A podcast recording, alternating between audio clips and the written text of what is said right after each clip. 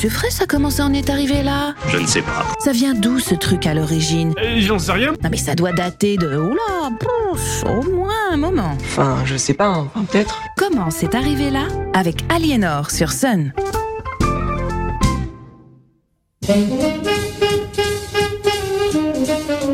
C'est Aliénor. Bienvenue dans Comment c'est arrivé là, votre rendez-vous des anecdotes un peu fêlées de l'histoire. Aujourd'hui, parlons poney et train. Non, pas de, du Père Noël, mais l'anatomie de nos équidés préférés après les licornes et son impact sur notre quotidien. Laissez les guirlandes, les paillettes, la fausse neige, je vous emmène remonter le temps. Car il fut une époque pas si lointaine où les chevaux possédaient le monopole sur le transport terrestre. Cependant, notre histoire du jour commence dans l'Antiquité. À Rome, son Colisée, son cirque, son empire, ses légions et ses chemins qui mènent tous à sa capitale. Les fameuses Via Romana facilitaient la circulation des marchandises et des troupes dans l'empire grâce à leur uniformité de largeur. Toutes n'étaient pas pavées, ce qui nous ramène à notre sujet du jour, l'anatomie des chevaux et la taille de leur en effet, pour pouvoir renforcer rapidement des effectifs ou du matériel à disposition d'une légion ou simplement assurer son ravitaillement quand on ne peut pas vivre sur le pays,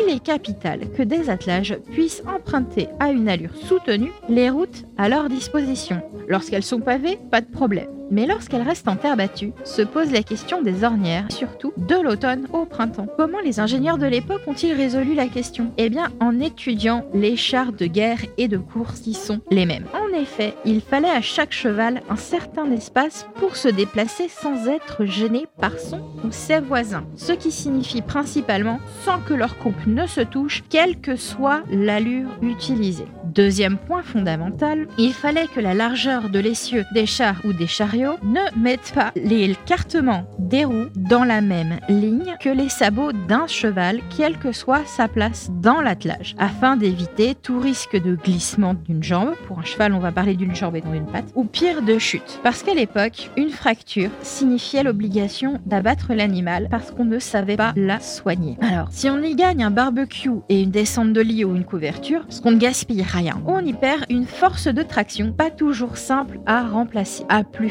raison quand il s'agit d'un cheval de bataille avec un dressage particulier pour la guerre. Et oui, parfois, petit tonnerre coûte plus cher qu'un esclave. C'est donc ainsi que les essieux des chars, puis de charrettes ou de chariots, prirent leur dimension de 4 pieds 8 pouces, soit 1 mètre 422. En 1814, quelques siècles plus tard, l'anglais George Stephenson réutilisera l'espacement pour les rails des chemins de fer lorsqu'il construira sa première locomotive à vapeur, la Pour livrer le charbon issu des mines, où les chariots d'extraction avaient des essieux de la même dimension, comme la plupart des véhicules de l'époque. C'était simplement parce qu'il est plus facile de comptabiliser l'espace restant pour le transport ferroviaire en estimant le nombre de chariots dont on pouvait transférer le chargement directement dans le wagon. Après quelques années, lorsqu'on sollicita à nouveau Stephenson pour la construction de la ligne ferroviaire entre Liverpool et Manchester, il choisit d'ajouter un demi-pouce, soit 1,7 cm,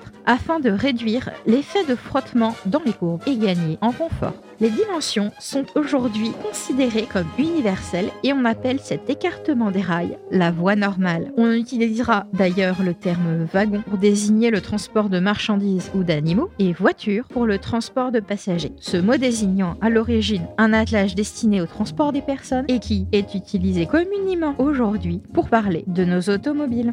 Parlons-en de nos autos qui furent également construites pour les premières sur des essieux de cette taille, même si aujourd'hui la moyenne pour les essieux de voiture se situe autour d'un mètre cinquante, donc un petit peu plus large. Cependant, actuellement, il devient plus rare de se déplacer à cheval ou en voiture attelée le long des routes. Les amateurs de sport équestre se rencontrent plus aisément sur les chemins de terre. Il reste pourtant sur les bords de nos voies goudronnées des vestiges de l'ancienne Rome dont l'usage leur était initialement destiné. Il s'agit de nos bornes kilométriques. À l'origine, ces bornes, portant le nom de la route, se situaient toutes les demi-lieues, soit à peu près tous les 1,5 km, et servaient de montoir. Les cavaliers romains n'utilisant pas l'étrier, ces bornes leur permettaient de se remettre en selle s'ils avaient eu à descendre ou s'ils avaient chuté, et indiquaient souvent le nom de la route, ce qui leur permettait, s'ils avaient coupé à travers champs ou bois, de retrouver leur chemin vers la ville éternelle. Je vous souhaite une très belle journée sur Sun